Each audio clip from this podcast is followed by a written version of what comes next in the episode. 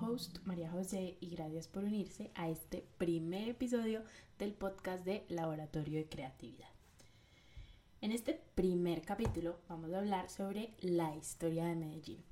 ¿Por qué? Porque Medellín es mi ciudad, es mi hogar, aquí nací y me gustaría honrarla haciendo el primer capítulo de este nuevo proyecto, pues de ella. Entonces empecemos. La historia de Medellín es una historia de esperanza, Pasó de ser una de las ciudades más peligrosas del mundo a ser la ciudad más innovadora.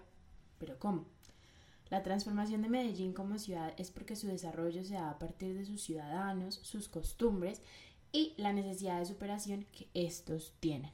Y la arquitectura es una herramienta transformadora de ciudad y Medellín la utilizó para esto. El primer asentamiento de Medellín fue en donde hoy es el Parque del Poblado en 1616, pero el día de hoy queda poco y nada de la época de la colonia. Una de estas estructuras es la iglesia de la Veracruz, que por estar a las afueras de la ciudad se le conocía como la iglesia de los forasteros. Yo no tenía idea de esto y la verdad es que me pareció súper interesante aprenderlo. El gran crecimiento de Medellín se dio en los años 20 con el auge industrial, aumento de los viajes al exterior y la contratación de extranjeros para europeizar o modernizar la ciudad. Algunos de los edificios de esta época son el Palacio Nacional y el edificio que marca el skyline de Medellín, el edificio Coltejer.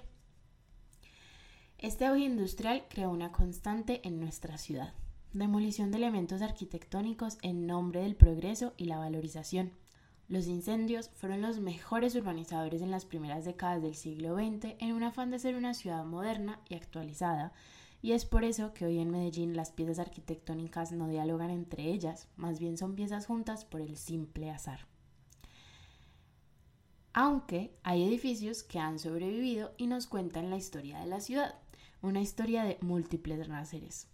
Entre estos edificios que aún podemos visitar están la estación del ferrocarril, los edificios Carrey Vázquez y la plazuela San Ignacio, que fue la primera sede de la UDA. Anímense a visitarlos. Cuidar el patrimonio es cuestión de corresponsabilidad ciudadana y es un esfuerzo que ha aumentado en los últimos años. Gracias a Dios, ya que la memoria de una ciudad vive en su arquitectura. Finalmente, es importante crear proyectos con compromiso a la ciudad y al ciudadano, para seguir creando una ciudad tan bonita como es Medellín. ¿Cuál es el edificio o pieza arquitectónica que más les gusta de Medellín? Háganmelo saber por Instagram. Pero en mi opinión, eso hace a Medellín tan única, porque cada esquina es diferente y auténtica, a pesar de que tenemos por costumbre tumbar todo lo viejo.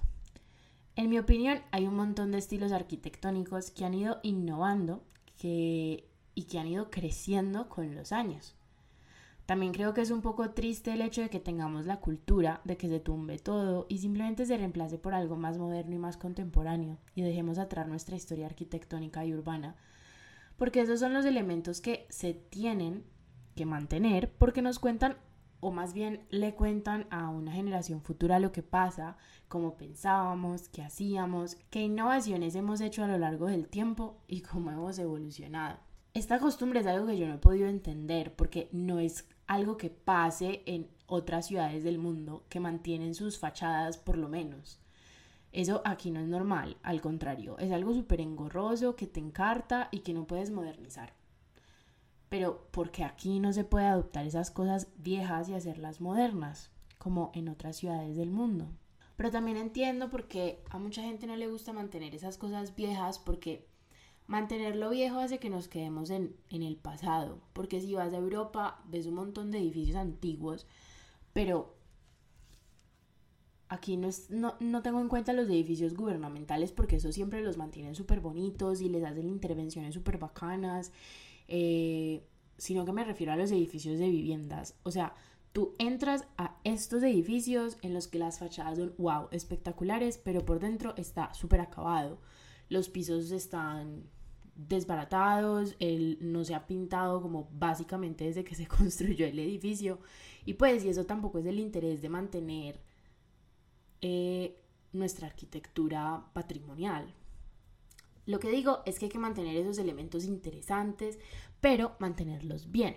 Hay que entender que hay cosas difíciles y hay cosas costosas y que impiden intervenir adecuadamente la estructura. Pero hay que llegar a un punto medio proteger esta historia arquitectónica y urbana que demuestra quiénes somos y quiénes hemos ido. Por lo menos en Medellín hemos sido unas personas que al estar dentro de un valle decidieron salir adelante, montando sus propias empresas e industrias.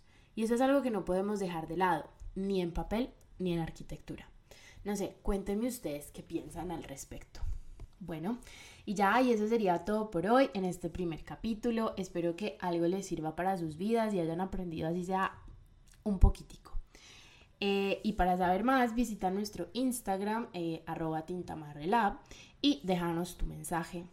Me gustaría saber tu opinión, escuchar qué temas te gustaría aprender. Gracias por venirse esta semana y nos vemos la próxima, amigos.